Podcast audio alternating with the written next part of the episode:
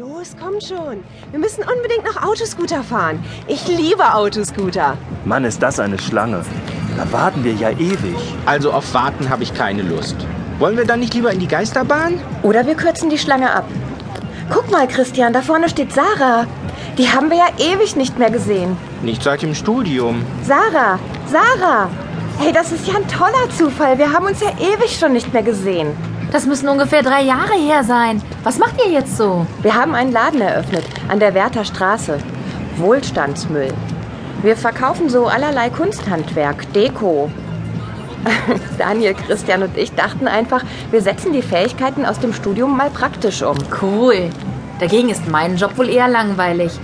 Ich habe bei einer Werbeagentur angefangen. Du musst unbedingt mal bei uns vorbeikommen. Klar, lass uns Handynummern austauschen. Gerne. Meine ist 0160 81 96 88 161. Ich rufe dich jetzt an, dann hast du ja meine Nummer.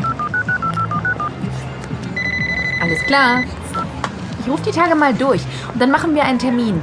Sag mal, wollt ihr auch Autoscooter fahren? Dann kann ich euch doch ein paar Chips mitkaufen. Ich dachte schon, du fragst gar nicht mehr. Los jetzt. Claudia und ich müssen Daniel und Christian unbedingt noch ein paar Mal rammen. Hey, das will ich aber nicht gehört haben. Ihr habt keine Chance gegen uns. Das werden wir ja sehen.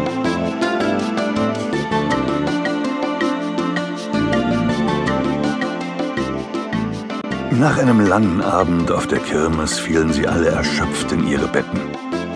Doch ihr Schlaf sollte nicht von langer Dauer sein.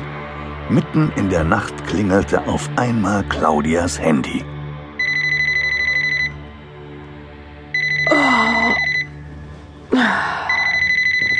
Claudia Lange? Endlich, endlich habe ich wen dran.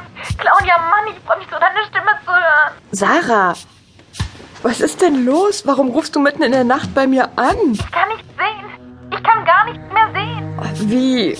Wie? Du kannst nichts mehr sehen. Ja, ich bin auf einmal wach geworden und wollte auf die Uhr schauen. Und da ist mir aufgefallen, dass ich nichts mehr sehe. Hörst du, Claudia? Ich bin auf einmal blind. Bitte hilf mir. Ich bin so froh, jemanden dran zu haben. Ich habe es versucht, immer wieder versucht, aber kein Anschluss unter dieser Nummer. Du glaubst ja nicht, wie schwierig das ist, im Dunkeln das Smartphone zu finden und eine Nummer zu wählen. Ich habe einfach irgendwo gedrückt und deine Nummer muss in der Wahlwiederholung gewesen sein. Und bitte, bitte, leg jetzt nicht auf. Beruhig dich, Sarah. Alles klar, ich komme.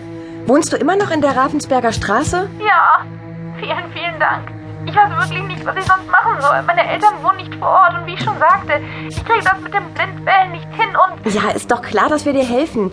Ich bring die anderen auch mit und dann fahren wir in die Notaufnahme. Wir kriegen das schon wieder hin. Danke, bis gleich. Bis gleich. Tschüss. Schnell weckte Claudia die anderen und sie fuhren zu Sarah.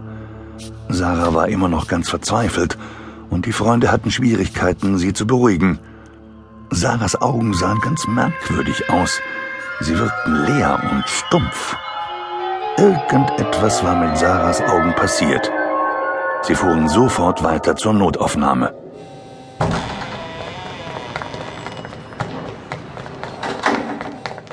Sie müssen uns helfen. Unsere Freundin Sarah hier. Sie ist plötzlich erblindet. Was? Noch eine? Ey, Hilde, hier ist noch eine Blinde. Mann, Trudi, bring sie in die 101 zu den anderen. Na, dann los, hier entlang bitte. Das ist ja ein freundlicher Empfang. Tut mir leid, wir sind total überlastet. Es gab einen schlimmen Unfall auf der Otto-Brenner-Straße. Und jetzt das mit den Blinden. Ihre Freundin ist schon der siebte Fall heute Nacht. Wir haben ein extra Wartezimmer eingerichtet. Man weiß ja nie, ob es ansteckend ist. So. Wenn Sie hier warten würden, bitte. Es kann allerdings etwas dauern. Wie schon gesagt, der Unfall. Guten Tag. Tja, da können wir uns wohl auf eine etwas längere Wartezeit einrichten. Soll ich uns mal allen einen Kaffee aus dem Automaten ziehen?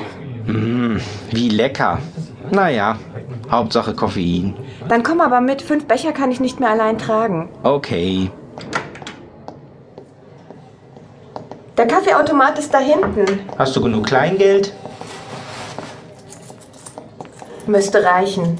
Hey, da steht diese unfreundliche Schwester Hilde und quatscht am Handy.